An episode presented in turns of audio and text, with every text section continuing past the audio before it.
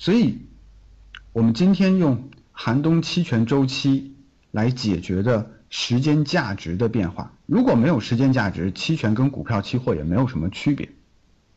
所以我们今天用寒冬期权周期来解决的就是时间价值的问题。我们学习期权的交易，期权的四个方向：call 和 put，买和卖，对市场的看法。但是，我们忽略了一件事情，就是场景应用。我们什么时候用到一个期权的策略，这种方法会最有效？这是寒冬期权周期要解决的问题。我们在展开之前，先简单的给它做一个说明，就是我们把期权。变成主力合约开始，分成四个阶段。也就是说，期权距离到期还有五到四周以上，甚至更长的时间的时候，算为一个部分。当这个期权的合约变成了主力合约，就像期货变成主力合约那一刻起，开始进行的时间倒计时是一样的。那么，在期权临近到期三周，在期权临近到期两周。和在期权临近到期一周的时候，你所能做的交易，不同的场景，你所能做的交易是完全不同的。那么今天的课程之后，如果大家想深入的去了解期权周期的应用，可以有机会去看这两本书。好，我们展开来说。首先，我们看到的是策略性的交易界面。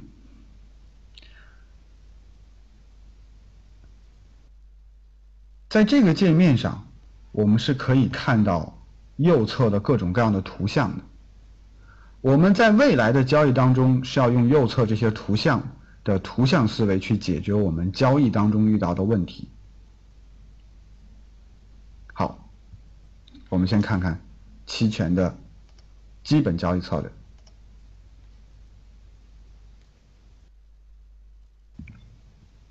然后我们结合期权的基本交易策略，把它放到适合的场景当中去理解什么样的场景用什么策略。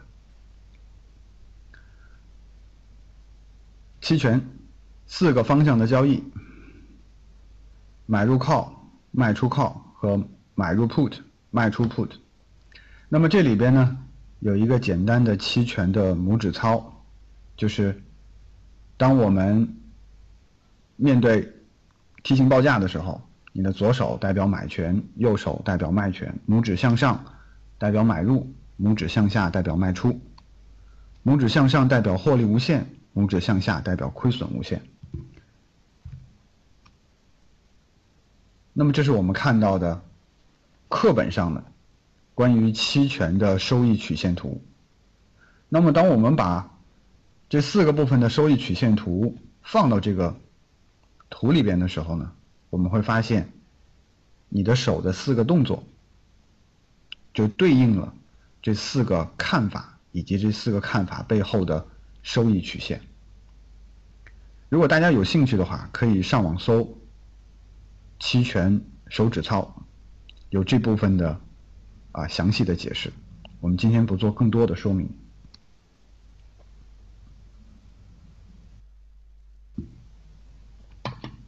那这四个方向的交易最有趣的部分在于，他们对市场完全不同的看法。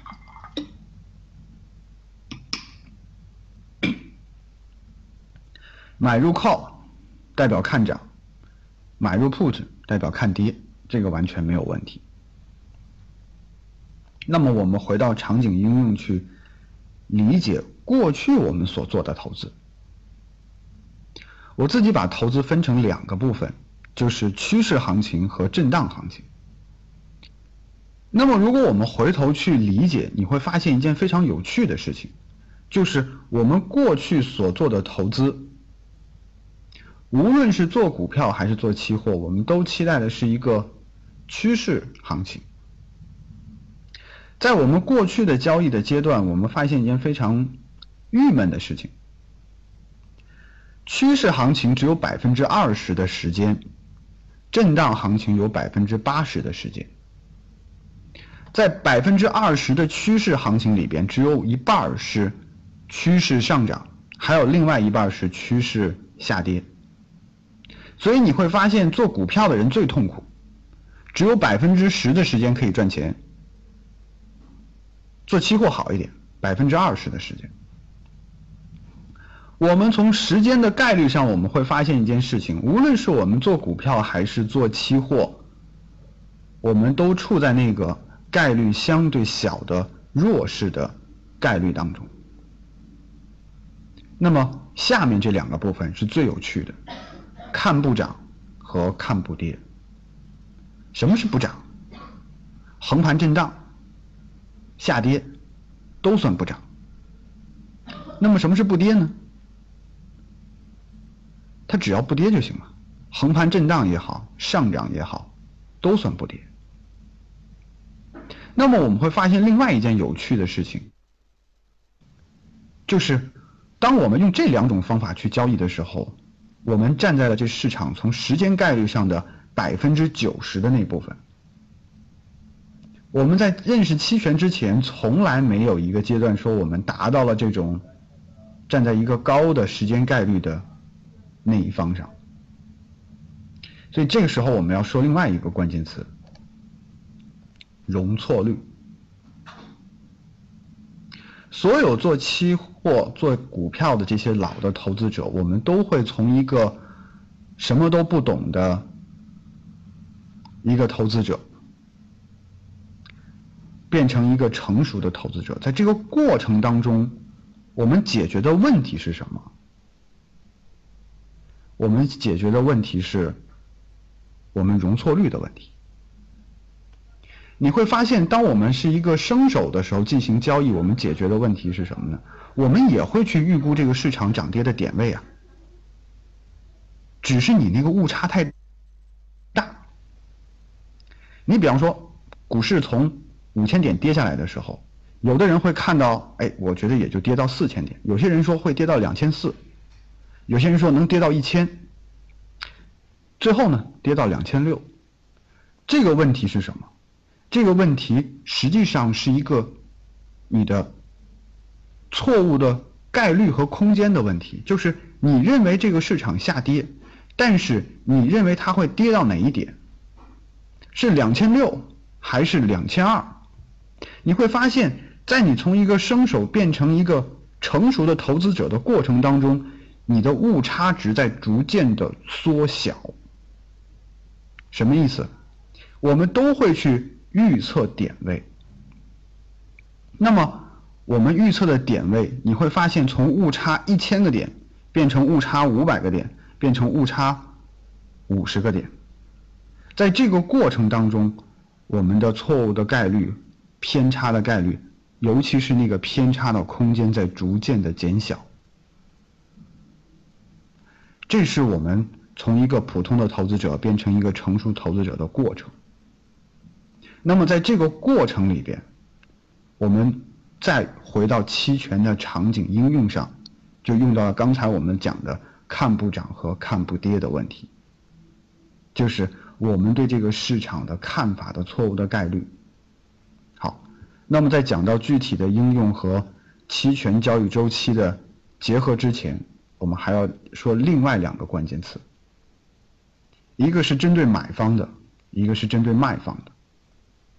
我们做期权交易，大家会思考两个问题：我做买方做什么？我做卖方做什么？这两个关键词叫：你做买方解决的是资金效率，你做卖方要注意的是行权概率。什么意思？做买方的目的是为了放杠杆。我做现货要用十万块钱，我做期货要用一万块钱。我做期权要用一千块钱，但是我们所对应的实际的仓位都是十万，所以这是我们在交易的过程当中加入期权要解决的问题。但是当你要解决期权的资金效率的时候，那你用的是买方，你做的是买方的事情。期权的交易跟股票期货的交易最根本的不同在于交易的逻辑。股票跟期货交易的是过程，期权交易的是结果，就是行权还是不行权。所以你做期权的卖方所交易的本质是你这个期权行权的概率有多少。我们先来看一下期权的几个基本的交易。我们在这个梯形报价上去买和卖，去解决我们做投资交易的问题的时候，我们看到的是什么呢？是不同的行权价位。我们刚才讲了，要解决的是资金效率的问题。深度的实质期权，资金效率更低；虚值期权资金效率高。但是你会发现，这里边会有一个时间价值的成本，所以我们在实际的交易过程当中，我们要解决的问题就是，既能降低时间价值的成本，而又提高我们资金的使用效率。还有一个就是我们控制的风险，所以我们可以看一下，在我们认为这个市场将要上涨的时候，我们有很多的行权价位可以选。你选的行权价位越低，比方说看涨，那么你的资金使用效率就越低，因为它占用的资金更大，但是你的时间价值的成本就更少了。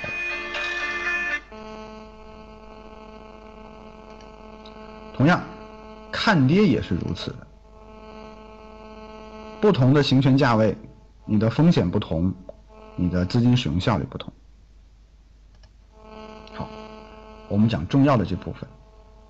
就是卖出 call 跟 put，看不涨和看不跌，这部分就用到了刚才我们讲的那个关键词，叫容错率的问题。就是我们现在假设白糖期权，对吧？白糖的期货在六千八左右。好了，我们看不涨，就是认为这市场它不会涨很高嘛。那么我们过去要解决的问题是什么呢？就是我们如果做股票或者是期货，我们要解决的是对这个顶跟底的判断的准确度，然后我们去做一个方向性的判断，你是做多还是做空。我们现在做的是一个场景应用，在这个图像上，我们看一下这个图像里边能解决什么样的问题。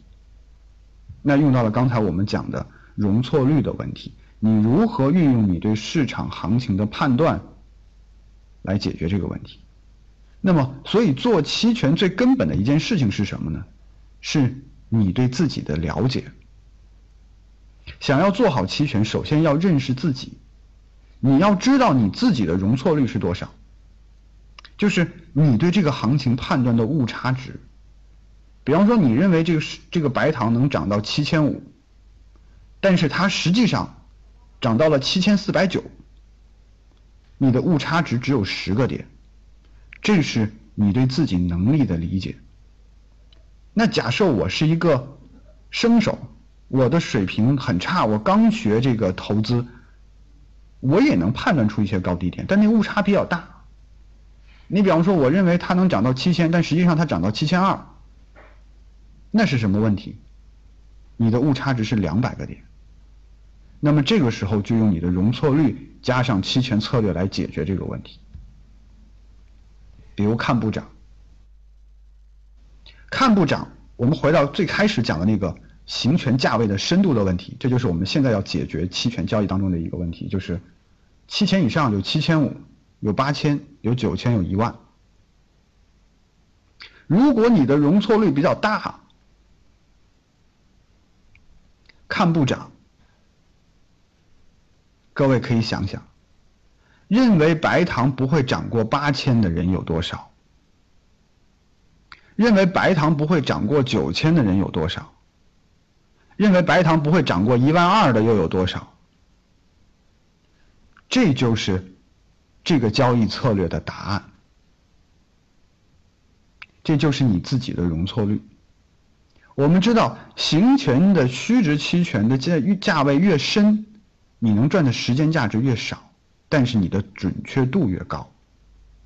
那个期权虚值期权的深度越浅，你亏损的概率越大，你的风险就越大，但对你的准确率要求更高。所以这个策略是我最喜欢的一种策略，就是如果你能够更了解自己，你就能够更用好这个策略。嗯，同样，看不跌，卖出 put，还是一样的问题。如果我们看到这张图的时候，大家去思考说，哎，我问各位，现在是六千八，白糖跌到六千二的概率有多少？跌到五千的概率有多少？跌到四千的概率有多少？如果这些行权价位给你，让你可以去卖出 call 的话，来卖出 put，所以这是我们一个期权交易，无论是从维度上，还是说我们最开始讲的那个语言上带给我们的好处，我们学会了一种语言，也学会了这种语言背后的思维。我们从学习期权的角度来讲，并不仅仅是说你学会一种期权交易的工具，哦，期权是这样，我会用了，而是你在学习这种期权工具使用的过程当中，你更加的了解你自己，然后你可以更好的做好期权的交易。那么，这是期权交易策略的这四个简单的部分。我们再深入的今天多讲一点点，这是没有人提过的一个概念。我们在做期权交易的时候，什么是开仓策略？什么是解决方案？你看到期权策略的时候，教科书会讲啊，买进跨式，买进宽跨式，卖出跨式，卖出宽跨式。但是我告诉你，这些策略根本就没法用。为什么呢？尤其是突破策略，我们可以看一下。首先，我们讲突破策略，它本身的概念是，我们摒弃掉我们对市场方向的判断。我们看这张图，大家很熟悉，做交易的人，熟悉技术的入门课就是这个画趋势线。那这个时候，实际上市场就是两个维度，左侧和右侧。一个是我认为它要突破，看涨，先买进去，涨了我获利，跌了我止损。另一个是我先等着，对吧？突破了我跟随，没突破我等待。这是这个市场最大的两个阵营对同一个市场走势的看法和解决的办法。然后期权就告诉你说：“哎，你看，我们可以买进跨式和宽跨式来做这个事情。但是你会发现，当我如果这样去开仓的时候，我的天哪，那个盈亏平衡点也太大了吧？得波动一千个点我才能赚钱。你会去做这种策略吗？这还只是买入跨式，不是买入宽跨式。”你会发现这种策略是赚不到钱的。那么另外一个，卖出跨式和卖出宽跨式，这个我经常用，我比较喜欢，因为震荡百分之八十的时间。所以我们来看这张图，就是这是呃一零年到一四年的上证指数的走势。一个宽幅的振幅收窄的一个行情，也就是说，在一个震荡的过程里边，也就是说，其实这个策略还比较好用的是什么呢？就是尤其是当市场到了一个你可以确认的底部的时候，你可以去用这个策略。因为当底部被确认的时候，代表了两件事情：如果是股票，代表了估值的低洼的。低点被确认，也就是说这个低点很难被跌破，但是因为市场太弱了，也涨不动。从商品的角度来讲，就是当这个标的资产已经跌破了出厂价或者是这个成本价的时候，它也跌不到哪儿去。那么这个时候，由于市场低迷，价格比较低，也涨不动的时候，这个策略是可以用的。所以我们会发现，哎，一千多个点的跨度赚钱还是相对容易一些。所以我们再回到这。几个策略上，你会发现，谁是开仓策略，谁又是解决方案呢？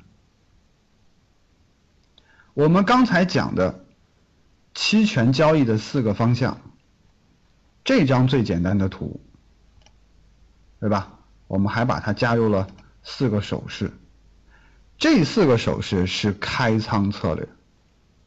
但是当我们在投资的过程当中遇到了一些困难的时候，这些图是我们的解决方案，所以我们在学习期权的使用和了解期权使用的过程当中，并不是说这些公式化的东西是某一种场景应用，场景是可以转换的。当你买入了 call 出现了问题的时候，你可以再买另外一个 put。构成新的组合来解决你遇到的问题，所以这是我们今天要讲的另外一个关键的部分，就是在期权的多种策略当中，不同的策略有不同的转化，有的策略是开仓策略，有的策略只是解决方案。另外一点，就是在不同的时间阶段，同一个策略。同一个策略在不同的时间阶段，有时候是开仓策略，有时候是解决方案。这是今天我们要讲寒冬期权交易周期最重要的部分。另外，我们看到还有两个基本的策略，是吧？牛市价差，啊，英式蝶式，就是 spread 和 column butterfly。教科书是怎么写的呢？管这东西叫套利，什么牛市套利、熊市套利，我觉得这翻译有误。套利这里边有一个关键词，就是套利，套和利，就是你这个套套下去之后，里边套的是利。但是各位你看一下，这里边是有风险的，不是百分之百赚钱的。所以真正在期权上所谓的套利，除了评价公式以外，就是无风险收益。只有这两个部分才是真正的赚钱是百分之百的，亏损为百分之零的套利。除此以外，我们不要把它当成套利去误读，因为那个东西有风险敞口。然后你会发现，如果我把牛市价差跟熊市价差合在一起，不就是鹰式跟蝶式了吗？对吧？这是一个牛市的价差。对吧？然后我们再加一个熊市的价差，就变成了这样的图形。那么还是刚才我们讲到那两个关键词：谁是开仓策略，谁是解决方案。所以价差策略是一个我最喜欢的策略，就是 spread。它好在哪儿呢？从它的曲线和图像上，你能够看到你的收益比，你能够看到你的收益概率和盈亏平衡点。我们在交易的过程当中，也就是说，我们平时去做交易的场景应用是什么？你做期权交易的第一个场景应用，实际上还是沿用了你在二维的股票期货里用的那个一维的线性思维。就是时间和价格的波动，然后你如何去判断方向，去赌一个方向，对吧？你赌突破也好，或者赌上涨还是下跌，这是我们在期权交易当中最经常使用的场景应用。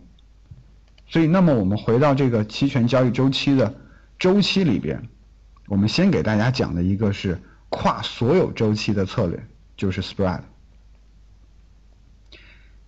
你可以在任意的周期里边去用价差策略，然后呢，你能够在这个价差的策略里边去选择你的盈亏平衡点、收益的概率。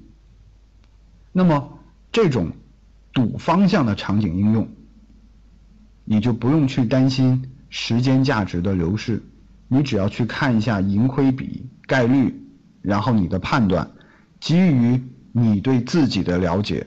你的容错率去做这样的投资。前两天写了一篇文章呢，叫做《人的模块化思维》。其实我们做很多的事情都变成了一种模块化的反应。比方说，你看见晚霞，你会觉得过两天天气会不错；你看到朝霞，你会觉得今天的天气有可能早上晴，晚上阴，有可能白天要下雨。我们做投资也是一样，做很多的事情，包括我们去玩手机。你看到手机上的每一个方块都是那个 app 那一个模块的方块，你要用什么你就摁下去，你不会去思考它背后的程序是怎么写的，但是这个模块得以应用。人的大脑无比的复杂，在你的潜意识里边给你做了很多的肌肉记忆和反应。那么我们接下来结合期权周期要解决的问题就是：什么的场景下我们用哪些模块去应对？这就是图像思维和场景应用。因为今天时间的关系，我没有办法去把它深入了展开的讲解。那么我们做一个精炼的拆解。首先，我们来看一下，距离期权到期还有五到四周甚至以上的时候，你会发现这一类的期权在开始的时候，我们都把它叫做类似像远月合约也好，或者是不合约的合约也好。那么根据时间价值的特性，你会发现，当这个期权距离到期比较远的时候。时间价值的波动相对要小，对吧？我们回到最开始的期权报价的价格构成。如果我要做方向，肯定不能让时间价值影响了我的方向的价格的波动。所以在距离期权到期还有四周以上的时候，或者是这个期权刚刚变成主力合约的时候，我们可以做一些深度的。实值或者是期虚值期权，解决哪两个问题？买方跟卖方关键词是什么？资金效率、行权概率。这个时候，我们就可以在深度的实值期权里，当我们要做买方的时候，去判断方向的时候，我们就可以在深度的实值期权里边去选一个时间价值相对较低。资金此使用效率相对较高的期权进行交易，去判断方向。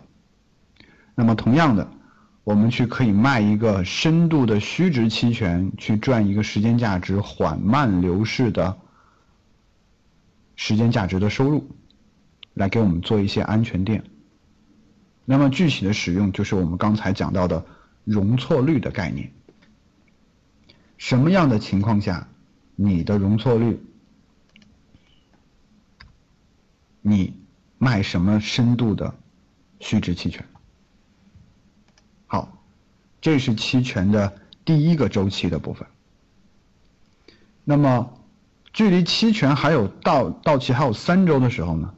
这个时候时间的价值会稍微的那个收益曲线，时间价值曲线会稍微的收缩一些。而且我们这个时候呢，其他的。操作，无论是做买方还是卖方，已经有了一些收益的时候，或者是我们开始一个新的操作的时候，我们的交易就开始慢慢的向平值期权靠拢。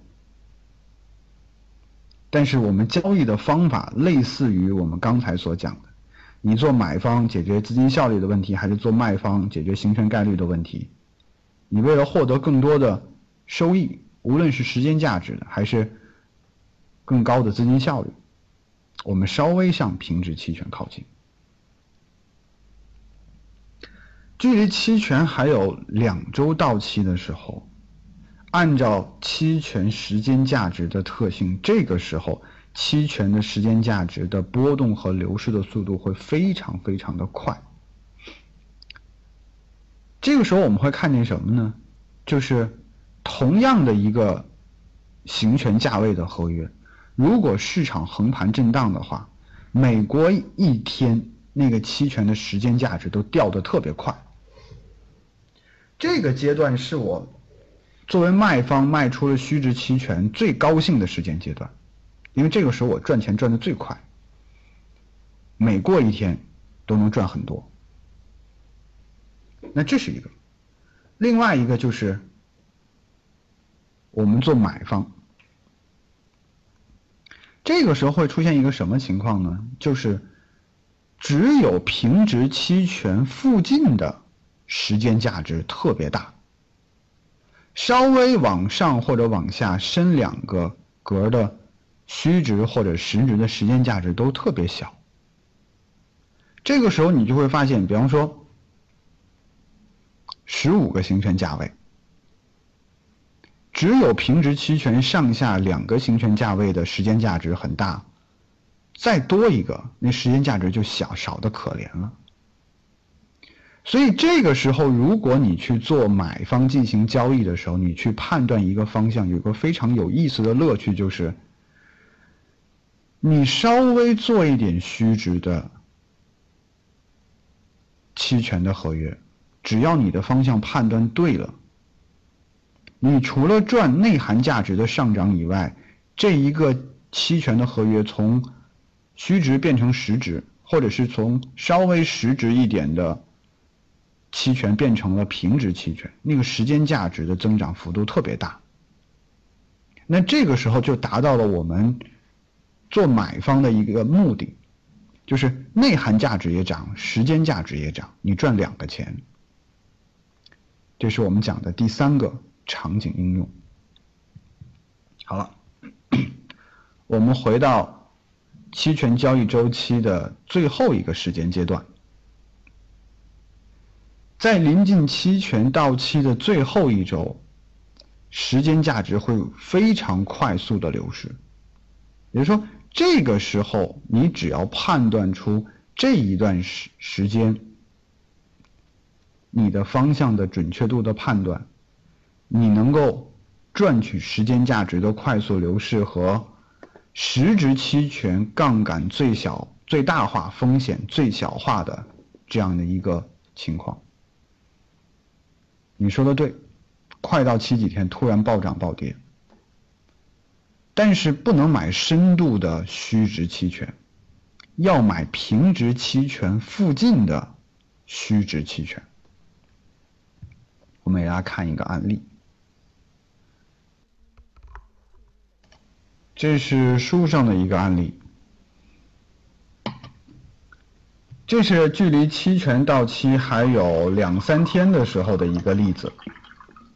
那么这个时候呢，我交易的是平值期权附近的两个稍微深一点点的实质期权去做的一个操作，然后有不同的收益。那么这个时候我们可以做一个比较，你会发现什么呢？我们先从期权的报价上来讲，二十一点五和七十一。当这个价格开始发生波动的时候，你实际上你赚的点数是一样的。标的资产波动一个点，你基本上临近到期没什么时间价值了，你的期权也是赚一个点。但是风险完全不同，一个风险是两千多，一个风险是七千多。然后我们再看资金的使用效率。这个资金使用效率高，这个资金使用效率低，所以在实际的交易过程当中，我们更倾向于那些收益更大，其实收益是一样的，对吧？那么我们解决的问题是什么？就是风险更低、资金使用效率更高的策略。我们去选择这样的合约去进行交易。所以在实际的过程当中就会出现这种啊快速的上涨的案例。好，这就是我们讲的这个期权周期我们的实际的场景应用。